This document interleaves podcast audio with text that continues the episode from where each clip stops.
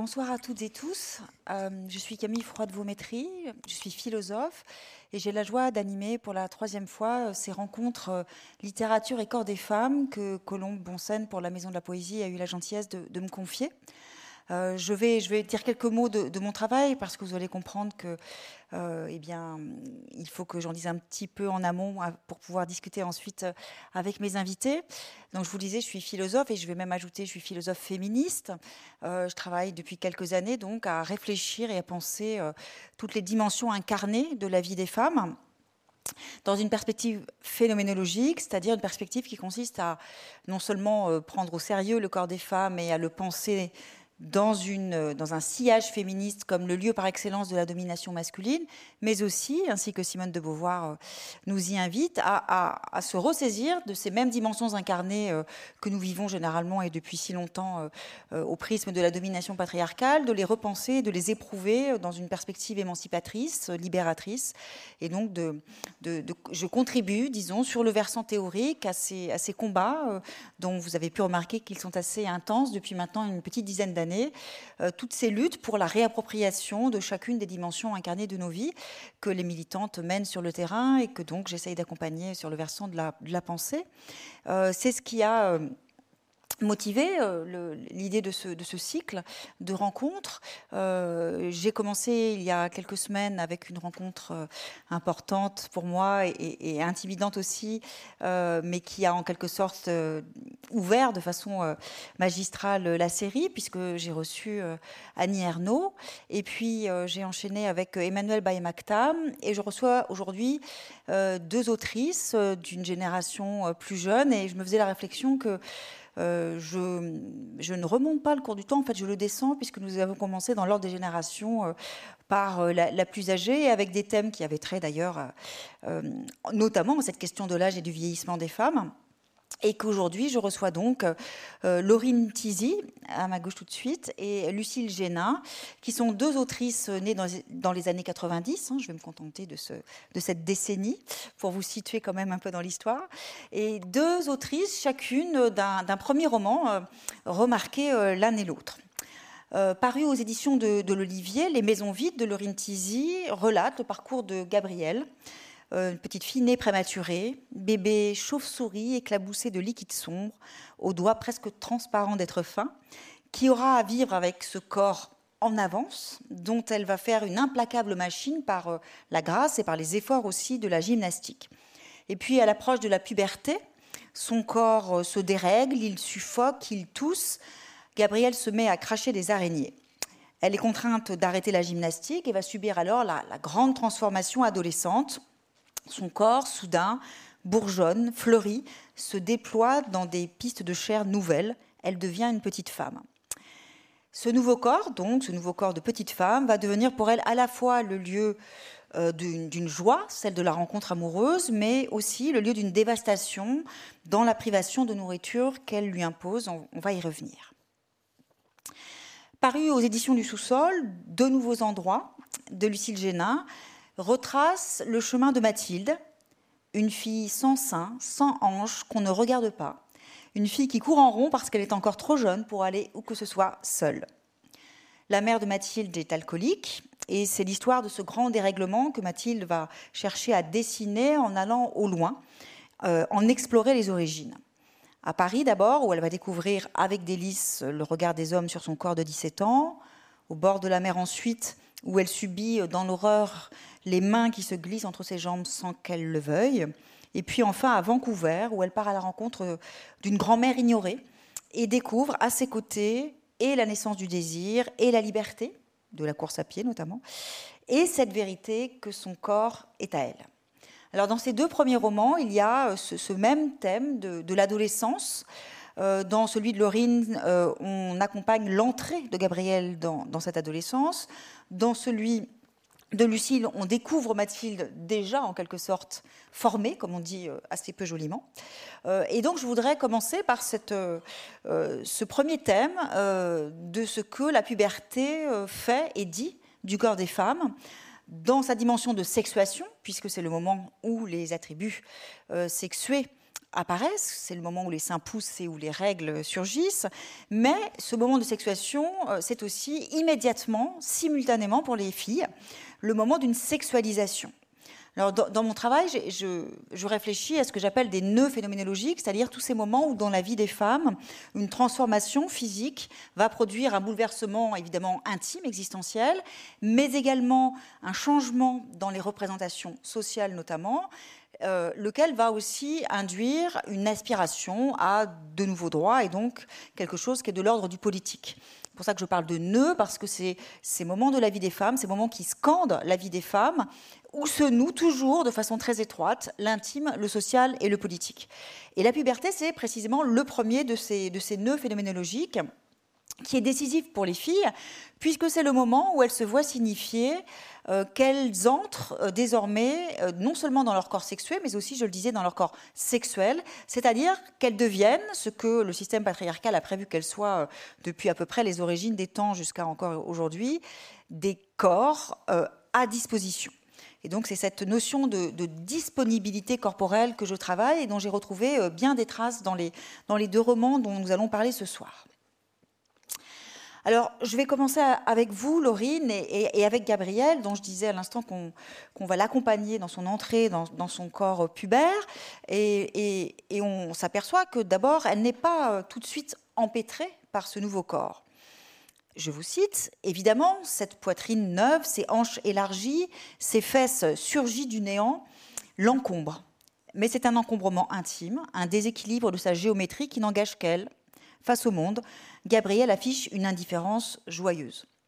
Alors, elle le sait, euh, la honte, elle l'a compris, accompagne de façon quasi nécessaire ce moment de la puberté, notamment la honte qui est associée aux règles, euh, une honte que définit notamment une philosophe euh, dont le travail m'inspire pas mal, qui s'appelle Sandra Bartki, qui définit la honte comme un sentiment spécifiquement féminin, qu'elle propose de réfléchir comme le sentiment de son inadéquation, et qui va de pair donc avec une forme d'insatisfaction permanente. Euh, alors, il y a ce, premier moment qui est vécu dans une relative, disons, alors je ne sais pas si c'est du bonheur, mais en tout cas une relative sérénité, euh, et ce d'autant plus qu'il y a aussi la joie de la rencontre amoureuse, euh, que ce nouveau corps, euh, avec ses nouvelles formes, va lui permettre de vivre et lui permettre aussi de découvrir ce qu'il a d'érotique. Je vous propose, comme je vais le faire tout au long de cette soirée, de, lire un petit extrait pour illustrer ce, que je viens de dire. Donc je vais vous passer votre livre, mais surtout à la bonne page.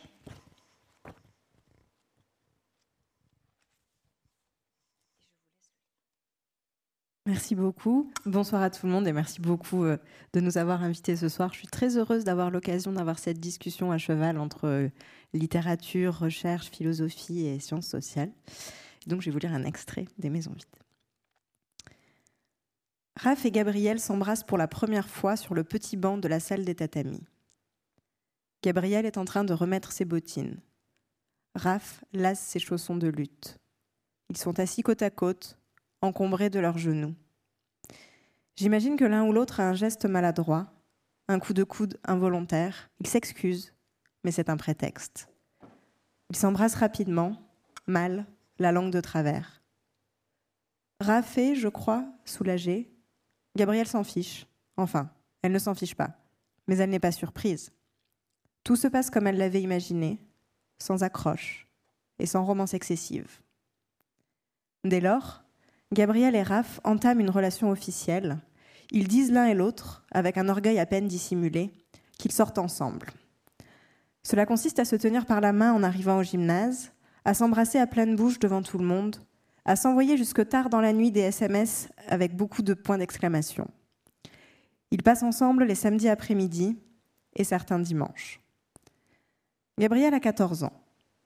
Le soir, dans sa salle de bain, elle s'observe nue, soupèse sa poitrine dans ses mains, s'amuse parfois à la remonter, comme si elle portait un corset d'un autre siècle, pour faire saillir le sillon entre ses seins.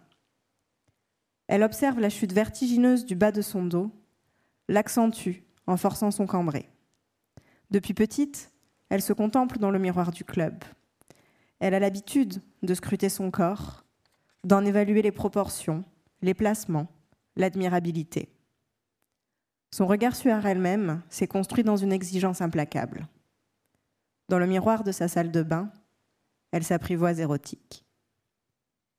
Merci beaucoup. Alors, euh, en vous lisant, et notamment ce passage, euh, je, me faisais la remarque que c'est finalement assez, peu commun que de décrire ce virage euh, de la puberté sans l'associer aux tourments qui sont généralement liés à ce, à ce, tournant, notamment le tournant d'une forme de, détestation corporelle.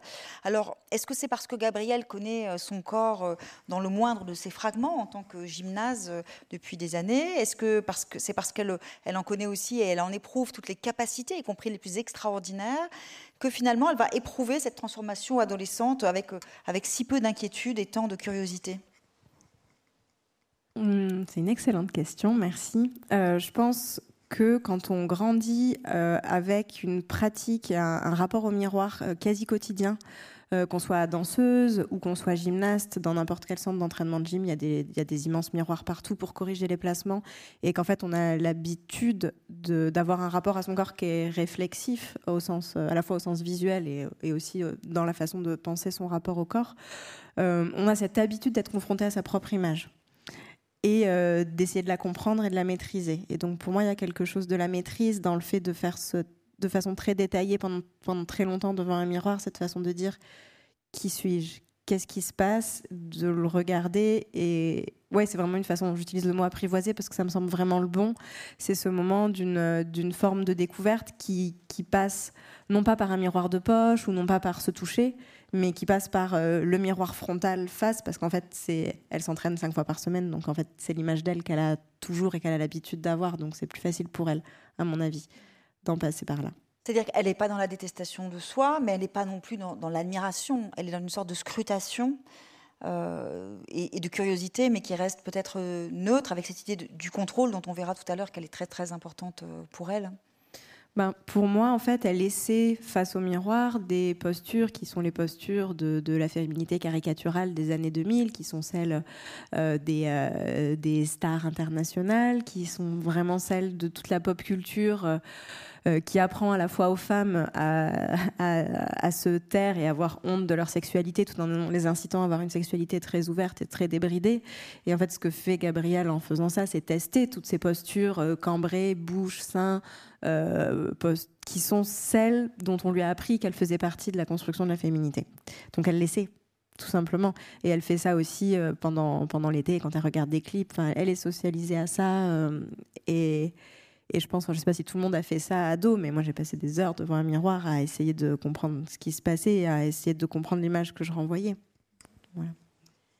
Alors, euh, il y a aussi une histoire de, de, mais un peu plus problématique chez, euh, Mathilde, euh, puisque on, a le sentiment, en découvrant la façon dont elle parle d'elle dans, votre livre, Lucille, qu'elle est assez immédiatement dans une immédiate insatisfaction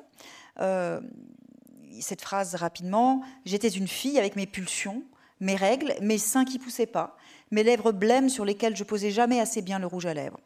Et donc, euh, en vous lisant, je retrouve des, éléments que j'ai pu observer euh, en menant l'enquête, notamment euh, pour le travail que j'ai fait sur les seins des femmes. Et donc, j'ai rencontré des adolescentes et je m'étais imaginé assez naïvement que les filles d'aujourd'hui avaient, vis-à-vis de leur propre corps, disons, davantage de, à la fois de réflexivité et de sérénité. Et donc, j'ai bien pu observer que le, poison de l'insatisfaction corporelle leur est inoculé de façon tout aussi efficace aujourd'hui qu'autrefois, finalement. Euh, euh, et je, dans le cas spécifique de, de, Mathilde, je me suis demandé euh, si c'était quelque chose qui avait à voir avec une forme de défaut de transmission, puisque on sait très vite que la mère de Mathilde est alcoolique et qu'elle a donc d'une certaine façon fui assez vite, disons, le monde quotidien, notamment de, la maternité. C'est un questionnement parce que je travaille aussi la question de la transmission intraféminine en quelque sorte, et donc sa mère n'étant pas là pour lui ouvrir l'horizon d'un féminin qui serait un féminin, euh, disons, euh, apaisé ou au moins assumé, euh, peut-être qu'il y a quelque chose de, qui se crispe. Et, c'est peut-être aussi la raison pour laquelle elle va traverser l'Atlantique pour aller faire la connaissance de sa grand-mère maternelle et puis d'une autre femme qui, qui est la grande amie d'enfance de sa propre mère, donc qui a le même âge que sa mère, dans laquelle je me demande si elle va pas chercher, enfin auprès de laquelle peut-être va-t-elle chercher une, une quête de féminin pour enfin être une femme, je le mets entre guillemets parce que c'est le titre de l'un de vos chapitres. Alors je voudrais aussi, pour illustrer cette question de l'entrée dans son corps sexué, dans son corps féminin, euh, vous donner à lire un petit passage qui est le passage relatif, relatif pardon, à une certaine robe verte. Merci beaucoup Camille. Euh, je suis également ravie d'être euh, parmi vous ce soir et, en conversation avec toi Laurine. alors, je vous lis donc le passage. Elle, son amie Hélène, elle m'a tendu une robe, vert une robe vert bouteille en velours. Elle avait la couleur des feuilles d'arbres sombres du cœur de l'été, des courses de fond des bois et du bocage à la nuit tombée. Je suis entrée dans la cabine, j'ai mis la robe et j'ai observé la fille dans le miroir. Celle dont on voyait désormais le dos, les jambes et les clavicules. C'était moi sans être moi. C'était moi dans une version de ma vie où j'aurais le droit d'essayer de plaire, de sortir, de rire plus fort, je ne savais pas être la fille dans la robe. Alors, a fait en écho la voix d'Hélène. Ça va pas, j'ai eu l'idée. C'est moche. C'est Dieu qui veut pas que je m'habille comme une pute. Et il me le fait habilement comprendre. J'ai entendu le rideau s'ouvrir brutalement. Tu crois pas en Dieu, et elle est très bien, cette robe. Je te la prends. Si tu la portes jamais, tant pis. J'aurais essayé. C'est une, jolie scène de, que toutes les filles connaissent hein, quand elles vont faire du shopping ensemble et, euh, qu'on peut repenser aussi parce que souvent dans le champ féministe notamment on interprète de façon un petit peu univoque le souci que les femmes ont leur apparence comme euh, une, nécessaire soumission aux dictats patriarcaux. Euh, il y a dans la pensée d'une autre philosophe importante pour moi qui s'appelle Iris Marion Young des très belles pages sur le plaisir que les femmes éprouvent avec le vêtement le fait de, chercher à se vêtir à son goût, le fait de partager avec d'autres femmes ce goût pour le vêtement, comme dans cette scène où les deux amies, euh, voilà, l'une va, va permettre à l'autre, en quelque sorte, d'accepter ce, ce, corps euh, de femme euh, mm. qu'elle a. et donc, je, reviens à, ma question sur cette question de la transmission. Là, en l'occurrence, elle se fait entre amis, mais est-ce que c'est quelque chose qui explique pourquoi Mathilde est à ce point insatisfaite? Oui, alors je pense qu'il y a plusieurs choses, euh, notamment ce qu'on disait, ce que disait très bien Laurine, sur la manière dont euh, on est soumise depuis très très jeune à de nombreuses images qui nous forcent à modeler notre corps et à avoir cette espèce euh, d'image d'épinal de la femme qui est unique et, qu'on n'atteint jamais, alors qu'on s'y efforce considérablement depuis voilà la prépuberté jusqu'à toute la vie. Et puis, bien sûr, euh, oui, euh, chez Mathilde, il y a cette histoire de la transmission. Je dirais que Mathilde, c'est quelqu'un qui décide délibérément de se construire euh, dans la négative, dans, l'opposition à, des, modèles en fait qu'elle n'a pas, et qui donc se moule délibérément à, l'inverse. Euh, donc elle a, cette mère qui est absente et à laquelle elle ne ressemble pas physiquement, ce qui bien sûr entraîne des, questions plus profondes sur euh, ce qu'elle a véritablement, ce qui, lui est transmis, ce qui lui est donné, ce dont elle peut s'inspirer. Et puis elle a, elle a une belle-mère qui, elle, représente un, idéal de, féminité, d'amour aussi, d'intelligence, de puissance, puisque c'est une femme qui a une carrière brillante, dont, dont son père a l'air profondément amoureux. Donc tout ça la chamboule énormément. Et donc Mathilde de même par cette même amie Hélène, qui est, qui est aussi quelqu'un qui euh, est un petit peu son sa némésis au sein du lycée, qui est une, fille qui, elle, incarne, incarne plus ses codes. Euh, donc Mathilde essaie délibérément de cacher son corps, ou en tout cas, de, pas de le cacher, mais en tout cas de l'habiller d'une manière euh, qui va être délibérément contraire à ses codes, donc avec, avec des baskets un petit peu euh, qui tombent en lambeaux, des t-shirts euh, trop bariolés. Enfin, voilà, elle a un style qu'elle qualifie de décalé. C'est une, une, manière, je, pense, dont beaucoup de jeunes filles se sont aussi construites euh, dans, dans, une espèce de cynisme voulu et forcé en disant je ne corresponds pas à ces codes, regardez-moi, je suis différente. Mais, mais il n'y a pas de, de, trajectoire différente. Il y a une manière dont, dont le patriarcat veut qu'on soit quelque chose qui n'existe pas. Et en fait, tout au long de, cette grande traversée de l'adolescence, on cherche la meilleure manière de, ne pas être cette chose qu'on ne peut pas être. Euh, et donc, je pense que c'est ce que Mathilde, ce que Mathilde euh, recherche elle aussi dans ce miroir. Et donc, ce qu'elle voit, c'est une fille qu'elle ne peut pas être dans cette robe, qui, qui est une robe qui ensuite va l'amener ailleurs, justement, dans, des, dans une certaine forme d'émancipation à un moment, mais, mais qu'elle, pour le moment, elle ne peut pas porter.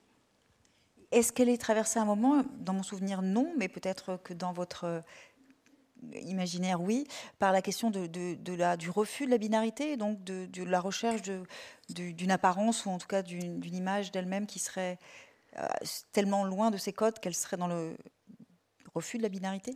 Non, justement, je pense qu'il y a plus cette, euh, ce, ressenti, comme elle le dit justement dans ce passage que vous avez cité. Euh, été une fille avec mes pulsions, mes règles, donc elle se sent très très très femme et elle voudrait pouvoir, euh, ou en tout cas fille presque femme, elle voudrait pouvoir l'exprimer, mais elle se, elle se, elle tombe sur les injonctions parce que c'est un corps peuplé par, par, par la société et pas du tout par elle-même, qui pour le moment ne lui appartient pas et dont elle, elle ne sait que faire à part en, en faire une, pastiche d'elle-même, quelque chose qu'elle peut temporairement habiter, qui est, un, qui est confortable. Euh, dans, un vêtement un peu, un peu plus ample, un peu plus décalé, je, voilà, anti-féminin. D'accord. Alors, euh, cette, cette, importance de l'apparence, on la retrouve dans, vos deux romans euh, sous une forme qui peut devenir à un moment obsessionnelle. Euh, Laurine, euh, dans votre livre, on, découvre Gabriel qui pratique de façon euh, très intensive la gymnastique rythmique, et sportive depuis ses six ans et qui est donc dans cette forme d'hypervigilance quotidienne dont on parlait à l'instant sur le fait qu'elle est euh, attentive à la moindre de ses, à la moindre de ses cambrures euh, et qu'elle cherche avec une certaine obstination la, perfection du, mouvement. Et cette détermination, cette obsession pour la perfection corporelle, ce sont euh, les araignées qu'elle se met un jour à cracher qui vont, qui vont, la, qui vont venir l'ébranler. Euh, j'aime beaucoup dans votre livre la présence de ces araignées. Je n'ai pas envie d'en dire tellement plus parce que je trouve que c'est quelque chose de, comment dire, qu'il faut éprouver dans la lecture. Euh, mais donc c'est à ce moment-là quand ces araignées se soufflent et ce souffle qui, devient trop court et, et, sa toux qui devient trop excessive, qui vont la contraindre à, abandonner la gymnastique. Et c'est alors que peut-être en forme de substitut euh, à, cette, discipline sportive extrêmement contrôlée, elle va entrer dans la spirale des troubles du comportement alimentaire et notamment donc euh, de la de l'anorexie. Je veux bien que vous lisiez le passage qui se trouve page 176 euh, pour en donner une illustration.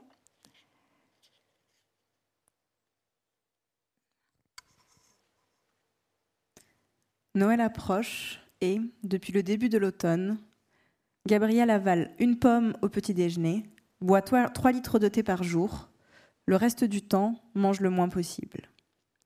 Le midi, à la cantine, elle jette ostensiblement le contenu de son entrée dans le plat principal, se justifiant d'un c'est dégueulasse, je vais pas manger ça, sans réplique. Parfois, elle prétexte déjeuner avec son copain. Le soir, Raph passe la chercher vers 20h. À ses parents, Gabrielle affirme qu'elle dînera avec Raph. À Raph, elle dit qu'elle a déjà dîné avec Jean-Jean. Gabrielle apprend à louvoyer. Elle prétexte des goûters trop lourds quand Suzanne s'étonne qu'elle ne mange qu'un yaourt, une préférence pour de sains légumes lorsqu'on veut lui faire avaler des plats trop gras. Elle jette dans les poubelles publiques les barquettes que Suzanne lui confie et parfois vide dans les toilettes la fin de la bouteille de lait ou de jus de fruits.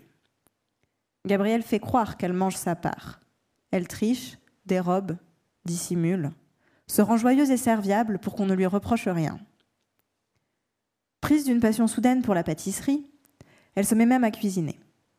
Elle fabrique des charlottes aux fraises, des cakes citron pavot, d'impressionnantes religieuses au chocolat qui lui valent les louanges de la famille. Souvent, le petit frère l'aide à touiller la pâte, trempe ses doigts dans les saladiers de crème. La complicité entre ses enfants console un peu Suzanne de son mariage en faillite. Elle ne voit pas que Gabriel, pour jeûner sans encombre, fait manger les autres. Alors c'est un thème euh, qui est important euh, à penser, je trouve, euh, quand on s'intéresse à la question du corps des femmes. Euh, c'est un sujet aussi qui, véhicule beaucoup de, clichés, de stéréotypes, qu'on interprète de façon un petit peu trop automatique comme le symptôme de cette, de cette folle envie qu'auraient les filles d'aujourd'hui de ressembler à des mannequins. Euh, or, quand on s'intéresse en fait à l'expérience vécue de l'anorexie, et notamment quand on prend le temps d'écouter euh, ce qu'ont à en dire les jeunes femmes qui en souffrent, hein, parce que ce sont euh, très majoritairement des, femmes, eh bien, on s'aperçoit qu'il se joue des choses qui vont bien au-delà d'un simple désir de souscrire aux normes esthétiques dominantes, et que on, y trouve quelque chose de très ambivalent, qui en fait un peu la complexité, qui est que c'est une forme de communication alimentaire, un langage en fait qui permet à la fois de faire appel à l'autre, mais aussi de refuser l'autre. Alors faire appel à l'autre en rendant son corps de plus en plus visible, contrairement à ce qu'on en dit aussi souvent. En fait, les anorexies deviennent dans une forme de... Elles ne s'effacent pas du tout, elles sont dans une espèce d'hyper-visibilité, et elles recherchent cette hyper-visibilité qui joue pour elles vraiment le rôle d'un facteur identitaire. Hein, les, jeunes femmes que j'ai rencontrées euh, pour le, les développements que je consacre à, ce sujet euh, pour mon livre qui s'appelle Un corps à soi, euh, me disaient qu'en fait, c'était presque une panique pour elles d'imaginer comment elles pourraient exister dans le monde si elles n'avaient pas cette identité d'anorexique, laquelle identité est immédiatement connue et, su de tous, vu qu'elle est extrêmement euh, visible. Donc il y a cet appel à l'autre, cette recherche du regard des autres, et il y a aussi ce refus des autres. C'est-à-dire, euh, dans le passage que vous avez lu, euh, elle fait tout pour esquiver tous les repas, elle prétend manger avec l'un quand en fait, voilà, et, puis elle, elle, va jusqu'à préparer pour les autres, mais sans partager avec eux les gâteaux qu'elle confectionne. Euh, moi, je propose de, penser euh, la personne anorexique comme une forme de, corps-sujet radical. C'est-à-dire que euh, c'est une tentative, non pas de, se conformer aux normes patriarcales, mais je crois que c'est même tout l'inverse. C'est-à-dire que c'est une tentative pour refuser ces normes et notamment pour refuser l'enfermement dans les fonctions sexuelles et maternelles qui sont euh, imposées aux femmes euh, depuis toujours. C'est pour ça que je parle de corps-sujet, parce que c'est vraiment une forme de, selon moi, d'appropriation extrême de son corps comme un vrai sujet dans le contrôle absolu de sa corporité. Donc voilà pourquoi je propose de, le réfléchir comme un, comme un corps euh, sujet radical. Et, on voit bien avec Gabrielle qu'elle va très très loin dans cette quête d'une existence qui est en quelque sorte au-delà de la forme, puisque cette quête de contrôle euh, caractérise chez elle vraiment toutes les dimensions euh, de son existence, et y compris notamment, et c'est très intéressant, c'est ce prisme-là qui, va définir son entrée dans la sexualité. Euh, je, lis un petit passage, cette fois-ci je le fais si vous voulez bien, c'est un peu plus court. Gabriel savoure sa maîtrise sur les choses, maîtrise du rythme de la relation, maîtrise de son propre désir qui enfle et qu'elle bride, jouissant avant tout du contrôle strict de son corps. Au bout d'un moment, Raph obtient le droit de tenir ses seins dans le creux de sa paume, de dos, sans caresser. Gabrielle définit des frontières étroites. Elle traite la sensualité comme sa mère tient sa maison, avec une rigueur impeccable, un souci constant de l'ordre, règne en son territoire. Alors je voudrais vous demander, Laurine, comment, comment vous avez pensé ce, thème de l'anorexie euh, dans votre récit, et plus exactement ce que ce thème vous, avez, vous a permis peut-être d'exprimer que sans doute euh, rien d'autre ne pouvait dire? Euh, je pense que le plus important pour moi, c'était en effet de parler de la maîtrise et du contrôle. pour plein de raisons. Déjà parce que moi j'ai eu des amies euh, extrêmement anorexiques, euh, non pas parce qu'elles voulaient maigrir, mais simplement parce qu'elles n'avaient pas faim, donc qui n'ont jamais posé le terme d'anorexie. C'est aussi pour ça que je le pose jamais dans le roman, c'est-à-dire des gens qui ne mangeaient plus, c'est tout. Euh, et qui est pour moi en fait, quand on a vécu des choses traumatisantes, quelles qu'elles soient, une façon de récupérer de la maîtrise sur la première chose qu'on a à disposition, c'est-à-dire son propre corps. Euh, à côté de ça, moi j'ai une formation de sociologue et il y a les travaux de Muriel Darmon qui commencent à être assez connus où elle montre que l'anorexie est en fait avant tout une maladie sociale, c'est-à-dire que ça touche très majoritairement des femmes, à 90%, des jeunes femmes euh, qui sortent de l'adolescence, qui ont entre 15 et 20 ans, euh, et des femmes de classe moyenne et supérieure. Et donc, une fois qu'elle a montré ça, elle montre que ce type de pathologie alimentaire et psychique là est en fait étroitement corrélé à une forme de socialisation qui est liée à la volonté de maîtrise, qui est quelque chose de caractéristique des classes dominantes.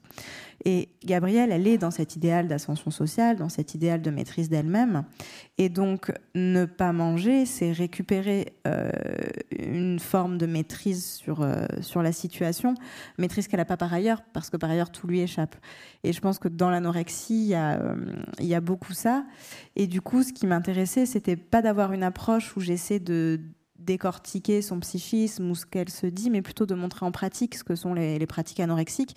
Parce qu'en fait, il y a des stratégies, euh, ce sont des personnes qui calculent énormément, parce qu'elles savent très bien que c'est stigmatisé, et donc elles cherchent à échapper à cette stigmatisation en faisant croire qu'elles mangent, et quand elles n'y arrivent pas, en fait, euh, elles le font au chantage très souvent. Donc elles disent aux autres, euh, ok, je mange une tartine, mais t'en manges deux.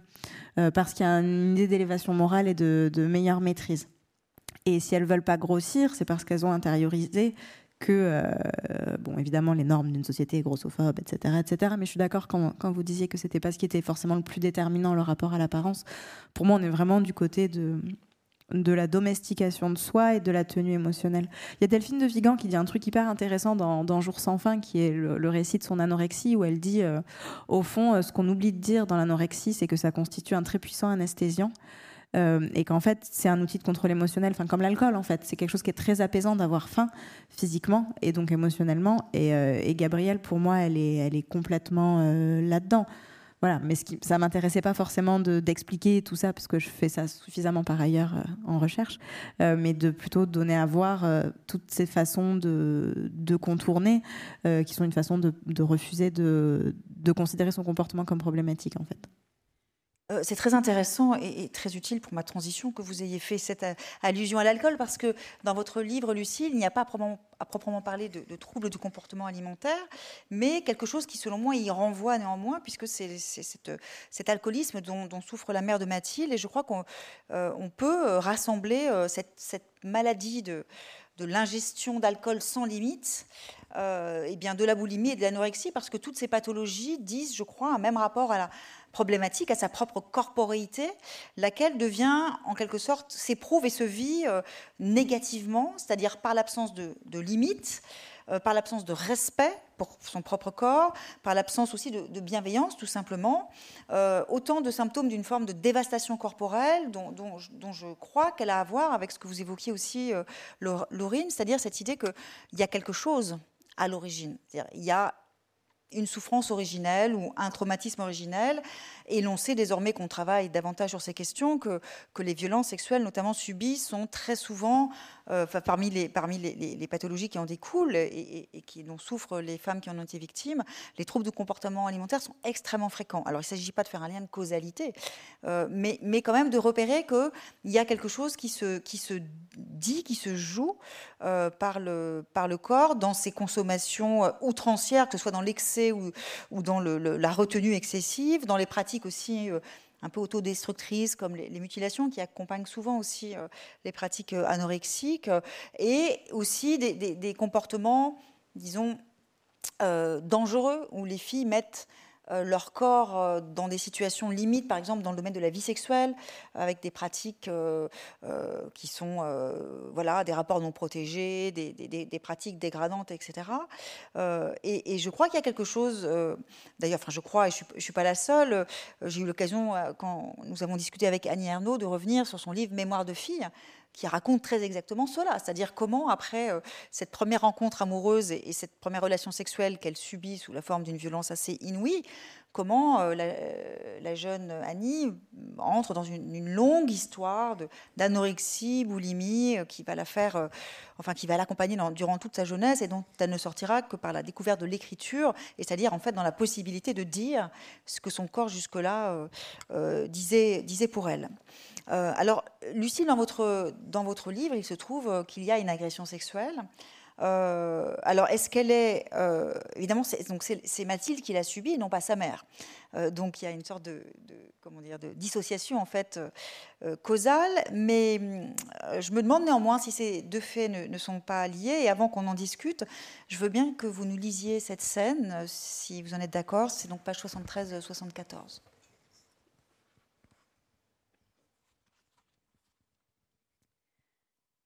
Je m'appelle Daniel. Je ne veux pas te faire peur surtout. Donc si tu préfères, je m'en vais. Oui, je voulais qu'il parte. Mais tout au fond, dans la politesse qu'on m'avait inculquée, dans le respect des adultes, était tapie une peur qui m'empêchait radicalement de lui, de lui intimer de foutre le camp. J'ai de nouveau haussé les épaules. On est resté un petit bout de temps, assis, à contempler la mer. Il ne faisait rien, il était juste là, à tenter de m'entrevoir sous ma capuche de temps à autre, ou à faire un commentaire inutile sur ce bateau là au loin. Je ne savais pas comment faire. J'avais peur de me lever et qu'il me suive. J'avais peur de rester et qu'il ne s'en aille jamais. Comment tu t'appelles? Il a fini par demander. Émilie, j'ai menti.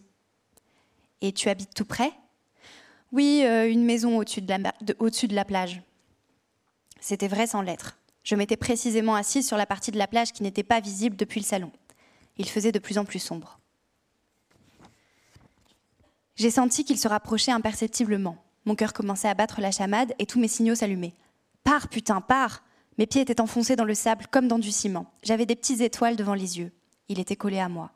D'un coup, je sens sa main sur ma cuisse. Et je me réveille. Je me suis levée, flèche qu'on décoche. Mes parents m'attendent et mon cousin va être en train de me chercher. Je dois y aller. J'ai commencé à marcher. Il me suivait en disant Quoi? Attends, pas si vite, on était bien là, non? Non, on n'était pas bien, non. C'est alors que tout a basculé. Il était derrière loin, puis monstrueusement près. Il m'a saisi brutalement le bras. Il m'a retourné vers lui avec force, enfonçant profondément une main dans mes fesses, puis l'autre dans mon entrejambe. L'espace d'un instant immense, ses lèvres ont envahi mes lèvres. Le temps s'était figé. Je me suis sentie minuscule, comme si tout était fini, comme si le monde allait s'éteindre. Puis, sans comprendre comment, j'ai dégagé mon bras et je l'ai frappé d'un coup de pied dans le ventre, mu par une puissance venue d'ailleurs, venue du tréfonds de ma peur. J'ai couru. C'était ce que je savais faire le mieux, courir. Il était vieux, il avait le souffle coupé, il ne pourrait pas tenir. Mais je refusais de me retourner, de lui donner une seule seconde à gagner sur moi. J'ai battu tous mes records. J'ai escaladé l'escalier qui remontait depuis la plage vers la vie. J'ai dévalé la rue et je suis arrivée chez moi. Enfin, étalé exsangue contre la vitre, j'ai tambouriné pour qu'on m'ouvre. Dans la panique, j'ai oublié que mes clés se trouvaient dans la poche intérieure du caouet. Faites qu'il y ait quelqu'un. Mathilde C'était mon père. Soudainement, il n'y avait plus rien, plus de bruit, plus d'image. Mon corps s'est dégonflé, vidé, anéanti. Je me suis effondrée dans les bras de mon père, mon père à moi, dans ma maison. Merci. Alors, les scènes d'agression ne sont pas faciles à lire, euh, à entendre non plus parfois, mais elles sont sans doute encore plus difficiles à, écrire. Euh, est-ce que vous pourriez nous dire comment vous avez envisagé de passer ainsi euh, cette, violence? Dans l'écriture, de, la, révéler en quelque sorte, en allant chercher un peu au fond au fond de la peur. Euh, alors voilà, je vous pose la question, mais je vous dis tout de suite immédiatement que vous pouvez ne pas y répondre et me parler d'autre chose si vous le souhaitez. Euh, alors, euh, je, vais y répondre et merci pour, pour ces, mots d'introduction. ça a été pour moi, l'écriture de cette scène, un vrai jaillissement dans le processus d'écriture de ce roman. Euh, c'est-à-dire que j'avais toute ma trame, j'avais mon écriture qui était lancée, c'était une, version très très avancée du roman. Et j'avais en effet, comme vous l'avez dit et comme vous l'avez introduit, le, personnage de, la mère qui, nourrit quelque chose, une douleur qui est euh, entrevue, autour de laquelle on tourne, mais justement, l'idée n'est pas de dire rentrer profondément, puisque Mathilde, c'est autre chose. Et, et dans cette autre chose, il y a ce devenir de jeune fille que je voulais construire, et c'était cette pulsion, cet avant dans le monde, euh, cet élancé que, que, je voulais bâtir à travers ce roman. Et sauf que nos élancés de femmes, euh, la, vérité, c'est qu'elles sont euh, profondément entravées et très très durement, à des degrés différents mais c'est une expérience qu'on partage toutes. Euh, cette scène, c'est une scène qui m'est venue spontanément d'un assemblage de récits euh, propres ou autres, euh, et qui, voilà, alors là, il se trouve que telle que je l'ai écrite, je raconte une rencontre inconnue et c'est vrai que je me suis questionnée après puisqu'on sait en effet que les agressions sexuelles et les viols sont le plus souvent faites par des personnes que l'on connaît.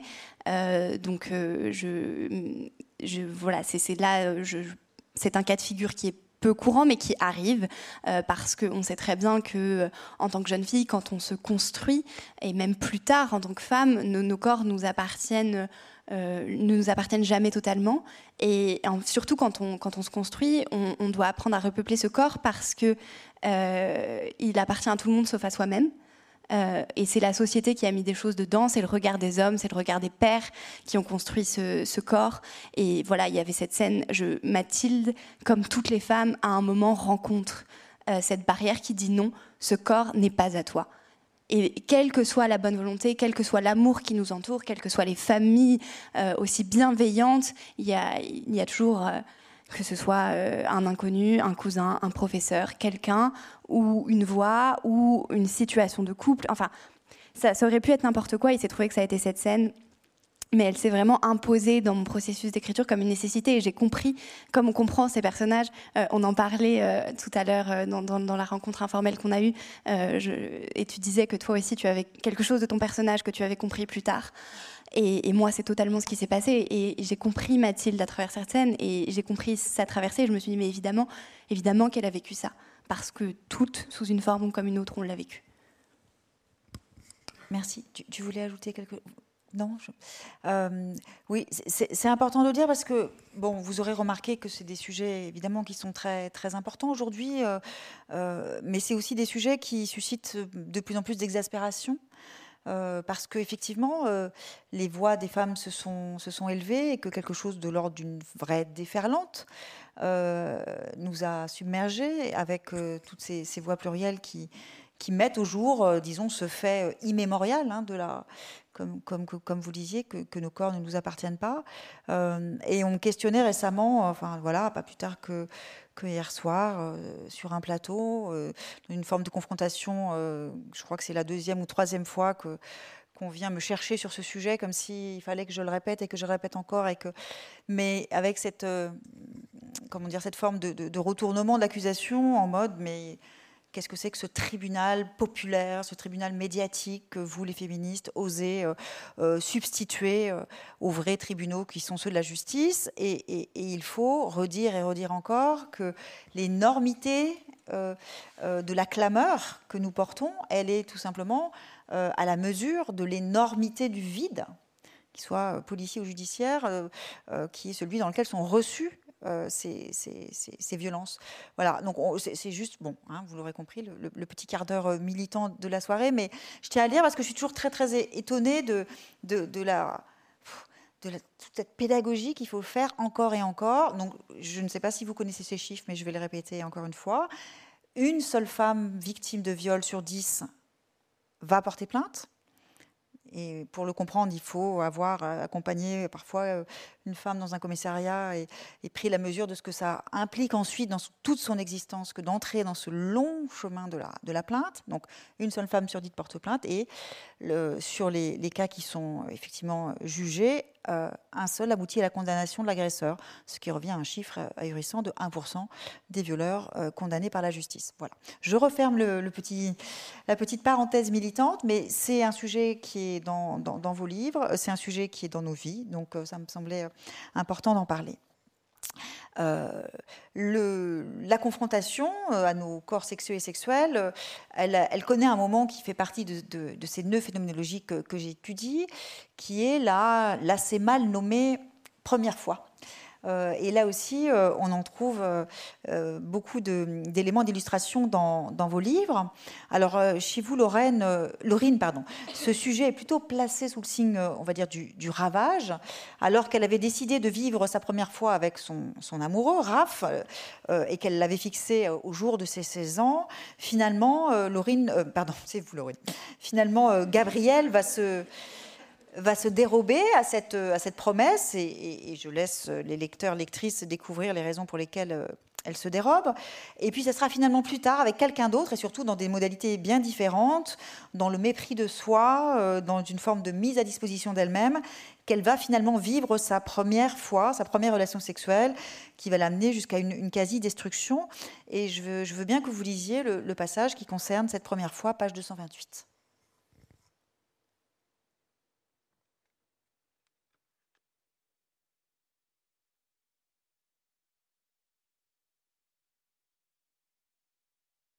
Florent ne répond pas. La nuit floute le profil de Gabriel, son chignon s'affaisse, sa bouche s'entr'ouvre. Flo ne sait pas quoi faire de ses lèvres qui ont embrassé la mort, mais que lui voudrait vivante, entre les siennes, dans cette cabane, avec le bois qui hurle, sous la lune revenue. Gabriel le remplit d'une fascination contradictoire, mélange de fragilité et de détermination. Et il a trop bu. Peut-être a-t-il envie d'elle à cet instant, mais ce n'est pas certain. Je crois plutôt qu'il s'invente un désir, un désir comme une issue de secours, une issue, une, pardon, une issue, une roue de secours, une bouée de sauvetage, une envie de sexe qui, ramène, qui ramène la discussion vers des frontières connues, des sentiers balisés, sans fantômes. Ils sont seuls dans cette cabane crasseuse. Gabriel l'a amené ici pour une raison. Voilà, ils sont là pour ça. Alors Florence se déshabille, et il la déshabille aussi, Gabriel. Là pour ça, ils font quelque chose qui n'est pas de l'amour, mais en singe les manières. Gabriel couché sur le dos, et lui par-dessus elle, et en elle s'agitant. Gabriel pour la première fois pénétré, Gabriel impassible. Le garçon se raidit, s'effondre sur elle. Ensuite, haletant, il cherche à l'embrasser dans le cou, mais Gabriel le repousse. Dos tourné, lové en elle-même, Gabriel s'endort. Merci Laurine, et, je vais demander tout de suite à, Lucille de, lire le passage aussi, ou alors plus lumineux, euh, plus peut-être plus joyeux, davantage ancré dans le désir, euh, page 248 dans votre livre, qui est donc euh, là aussi la, la découverte des premiers plaisirs, mais sous une autre forme. Je me suis approchée dans le magasin désert. J'avais l'impression d'entendre tous mes pas. Je me suis retrouvée à portée de l'arête de son nez, avec toute sa chaleur entre nous. Je ne peux pas t'embrasser, j'ai dit. Enfin, pas tout de suite. Ses pupilles brillaient de droite à gauche, comme une boussole qui cherche le nord. Il ne savait plus où penser. Mes doigts ont trouvé ses doigts, sa main. C'était notre première rencontre. Mais peut-être qu'on peut essayer autrement, j'ai soufflé. Je l'ai guidé à odeur de ma poitrine, puis je l'ai fait glisser de l'autre côté du miroir, sous le chemisier. J'étais tétanisée de timidité, d'audace, d'excitation, de peur que tout s'arrête. Juste avant le contact fatal, il a gentiment pris les rênes que je lui tendais. Ses doigts se sont agités de leur propre chef, de leur propre chef comme la ventilo lente du magasin. Il a posé une main sur mon épaule et l'autre sur mon sein. Tragique turgescence presque plate, il l'épousait de son geste. J'ai senti qu'il effleurait les contours, puis, du pouce, il a caressé le centre.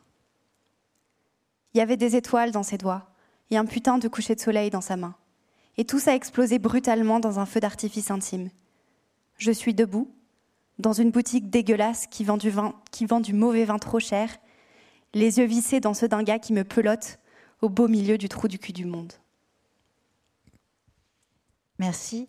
Alors, voilà, je trouve qu'il y a là deux façons euh, d'éprouver l'entrée dans son corps de désir, euh, par la rage de faire ce qu'il faut faire. Hein. ils sont là pour ça dans la cabane, il y a une forme de, fatalisme, il le faut.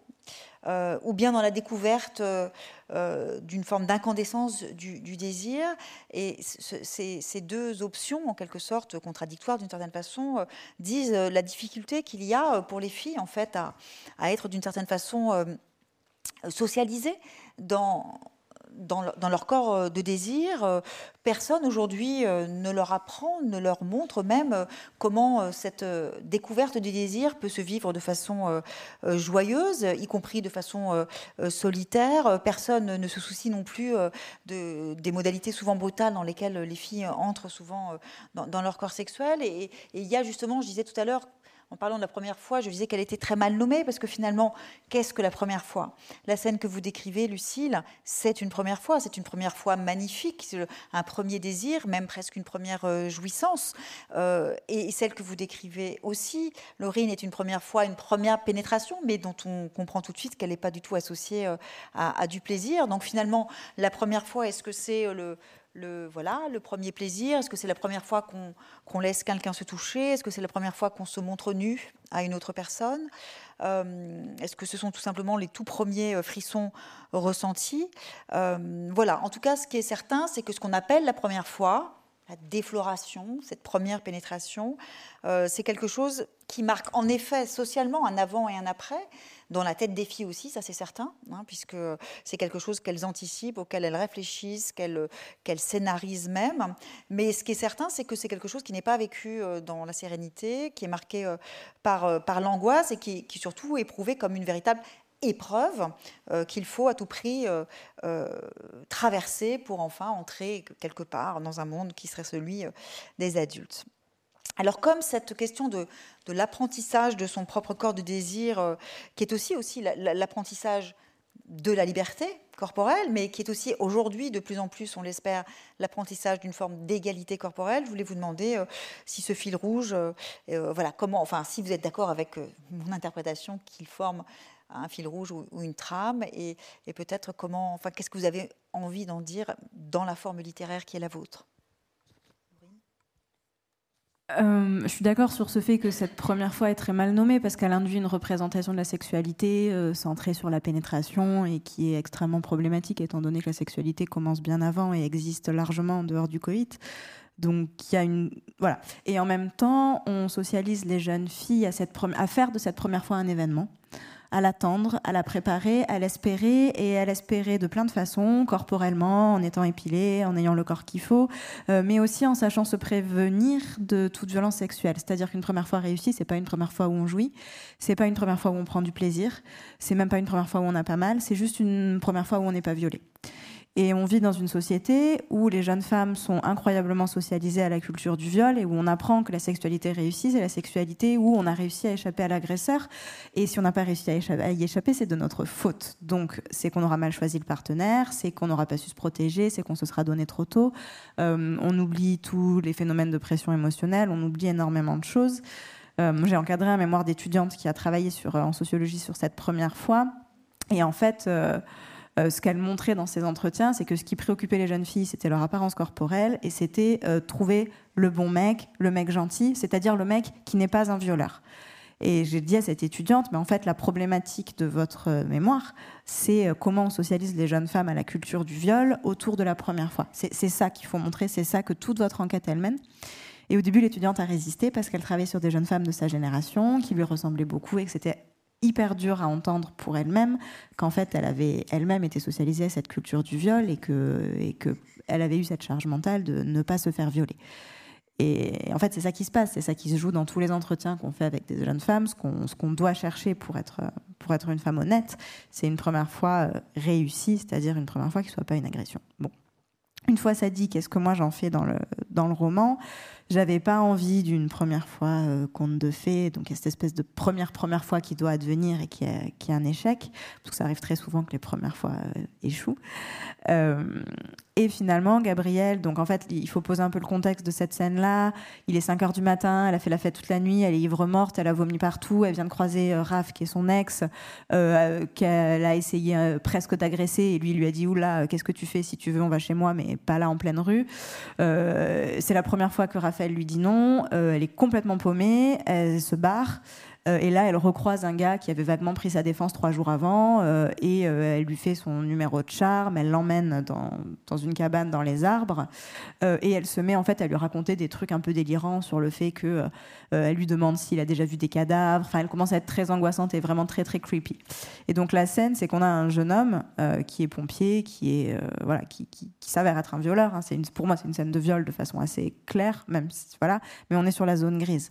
C'est-à-dire qu'en fait, on est face à un, gars qui se dit j'ai une petite meuf en face de moi qui vient de m'emmener en haut d'une cabane, qui me raconte des trucs qui a l'air complètement délirante. Mais qu'est-ce qui se passe? Qui est cette fille? Elle a l'air complètement tarée. je dois revenir dans une interaction connue normale l'interaction connue normale, c'est quoi? C'est du sexe, on, est là pour ça. Et, et j'ai pas. Et évidemment qu'il tient pas tellement compte du fait qu'elle est en vie ou non, mais Gabrielle non plus, elle est, enfin, elle est saoule à ce moment-là, elle est vraiment saoule jusqu'à l'âme.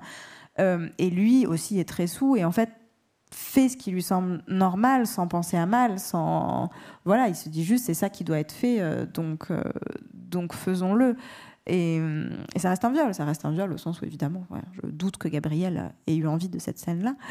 Euh, mais parce qu'en fait, ça arrive très souvent que euh, ce type de scène se produise euh, sur, sur tout un tas d'implicites genrés auxquels on est socialisé, les filles étant socialisées à attention prémunit-toi et les garçons à une fille est une proie et c'est ta virilité qui est en jeu dans, dans ta façon de devenir chasseur. Quoi.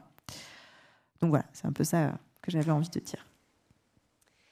Eh ben, euh, moi, je vais rebondir immédiatement sur ce que tu viens de dire, euh, Laurine, parce que je trouve que euh, c'est hyper intéressant ce que tu pointes aussi.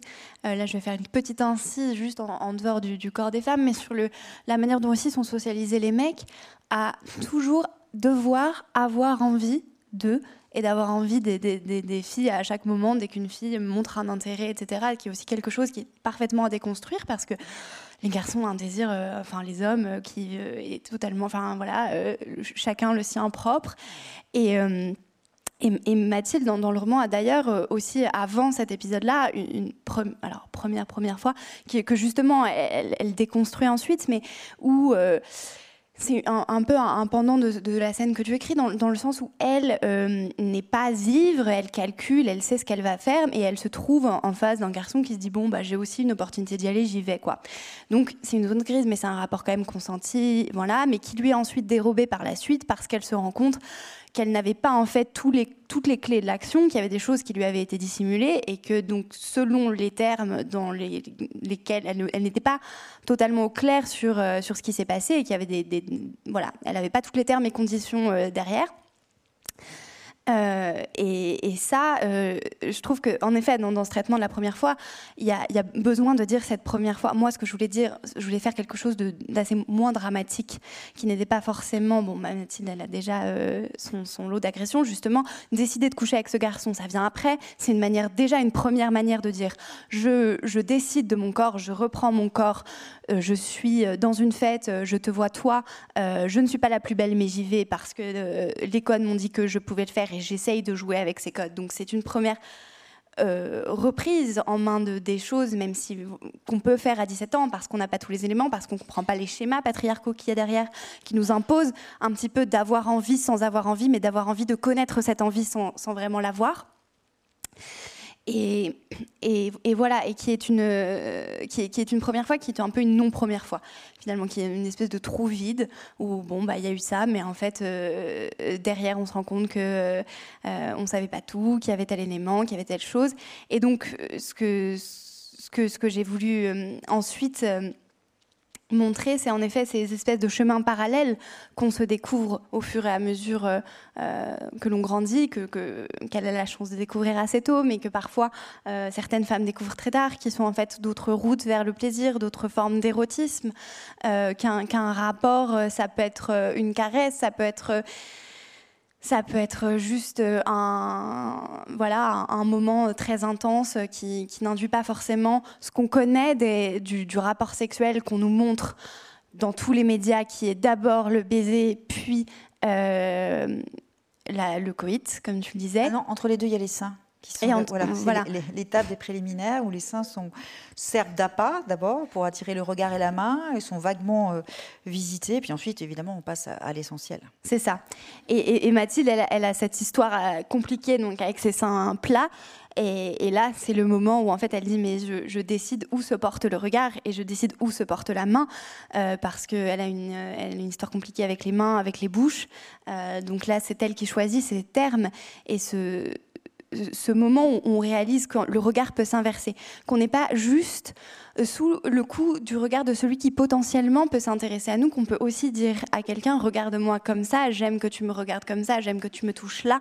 Et ça, c'est une, révélation qui, qui arrive à, des moments euh, très divers. Mais ce que j'avais envie, moi, d'essayer d'écrire et le traitement que je voulais faire avec ce texte, c'était de dire bon, on a cette réalité qui est assez sombre, qui est réelle, euh, avec ces, ces schémas patriarcaux, avec cette socialisation à la sexualité. Mais voilà comment peut-être on peut essayer de reprendre littéralement en main les choses.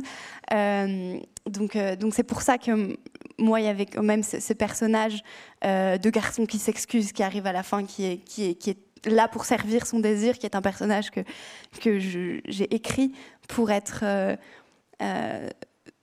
bah, ce, ce, type qui n'est n'est pas là pour qu'elle ne va pas chercher, qui n'est pas cette histoire d'amour euh, comme on lit souvent dans les romans jeunes, enfin sans avoir euh, euh, inventé la poudre, mais plutôt voilà raconter une autre histoire de la sexualité et essayer de la présenter autrement.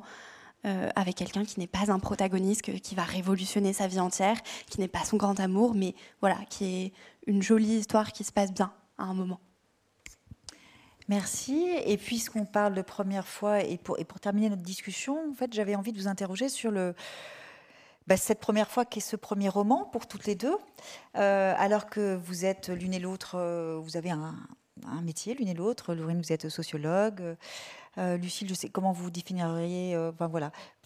je travaille pour le ministère des Affaires étrangères. Voilà. et puis il y a cette, ce moment dans votre vie où, alors, est-ce que c'est un, décision ou au contraire quelque chose qui s'impose à vous. Mais je, je, crois que c'est un, mystère pour toutes les personnes qui n'écrivent pas de romans que de se demander mais que, se passe-t-il pour que soudain l'écriture euh, advienne et que un jour ce premier roman euh, naisse? Euh, alors moi, c'est pas du tout soudain, c'est très ancien, très ancré. J'ai toujours voulu écrire. Je sais depuis que j'ai 5 ans que je veux écrire. Je l'ai beaucoup dit quand j'étais enfant. J'ai beaucoup arrêté de le dire après parce que j'avais bien compris que ça faisait rire les gens. Il était hors de question que les gens se moquent de mon désir d'écrire.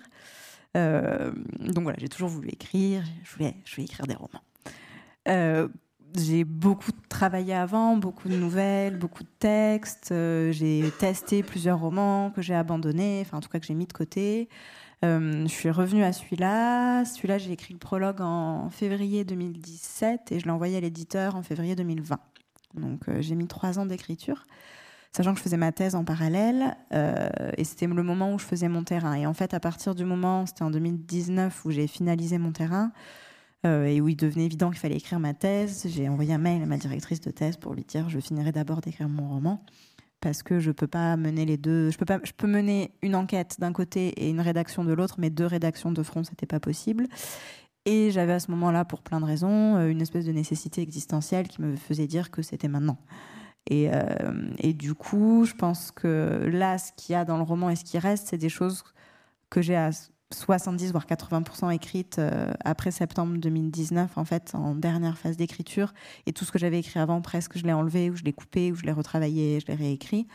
Euh, je venais de prendre un poste à l'université, donc en fait, je gérais mes semaines. Enfin, il y, a quand même, certes un, élan et une envie, mais il y a aussi ensuite aménager sa vie pour se dégager du temps et des conditions matérielles d'écriture très concrètes.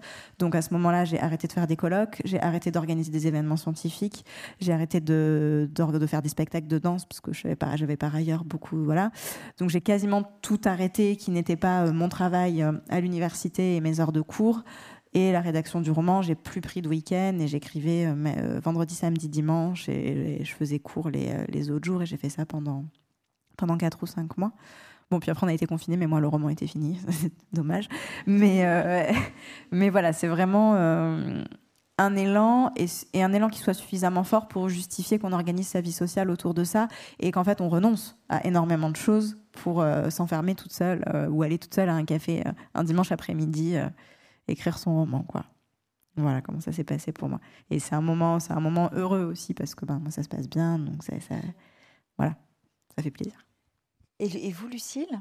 Eh bien, euh, moi, c'est une histoire assez similaire finalement, euh, parce que euh, j'ai toujours écrit depuis également toute petite. je crois que j'avais, ma mère avait retrouvé des espèces de cahiers un peu griffonnés avec des trucs un petit peu comme comme j'en lisais beaucoup à l'époque, alors des histoires dans des royaumes mystérieux, etc., etc. bon, voilà. Et puis moi, en fait il y a cette, euh, cette figure très très euh, impressionnante de l'écriture, de l'écrivain, euh, du sachant. Et donc on se tait, on ne dit pas qu'on écrit, on ne dit pas qu'on écrit. Et puis bon, moi j'ai voilà, vraiment attendu d'avoir fini une première version. C'était en 2019 également, si je ne me trompe pas. en fond de la Norvège dans un stage où j'ai fait plus enfin je n'avais voilà j'étais en stage mais j'ai plus écrit que, que sur mon stage. Mais enfin, bon, ne me confiait pas beaucoup de travail là-bas non plus. Donc finalement, ça s'est bien goupillé. Et puis, euh, donc, euh, j'ai envoyé, euh, j'ai envoyé d'abord, moi, le, le, roman à mes parents et à ma sœur, ce qui est vraiment très, très bizarre, hein, j'en ai conscience, en l'intitulant Accouchement. Donc ça, ça a été un grand choc pour ma mère, qui n'était pas prête non plus. compte tenu du mail, elle a eu très, très peur. Euh, et puis bon, alors euh, ils ont lu, et c'était pas une première version, mais c'était une première version terminée. Et bon, euh, voilà, j'ai senti qu'il y avait peu d'enthousiasme dans la lecture. Alors je me suis dit bon, qu'est-ce que je fais?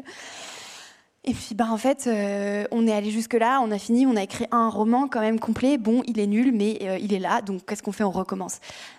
donc, on réécrit, on réécrit, et puis, Et puis j'ai la chance, euh, moi par contre, enfin bon, je ne sais pas pourquoi je dis par contre, parce que peut-être que c'est le cas de tout le monde, d'avoir des amis formidables euh, à qui euh, j'ai commencé à, voilà, à parler de cette écriture et, des amis qui aiment lire. Et donc moi, mon, mes premiers, mon, conseil, s'il y a des gens qui souhaitent écrire, si je peux en donner un, ce serait de ne pas avoir peur déjà de dire qu'on écrit et de faire lire ce qu'on écrit avant de, de, faire le grand saut de l'envoyer à un éditeur. Il y a vraiment une première un premier petit saut à faire, euh, mais qui est, qui est très qui est terrifiant au départ, mais qui ensuite se passe très bien dans la bienveillance euh, et un, premier retour sur la lecture. Euh, bon, c'est quand même voilà, ça, ça fait par des gens qui ont un regard très bienveillant sur vous et sur votre travail.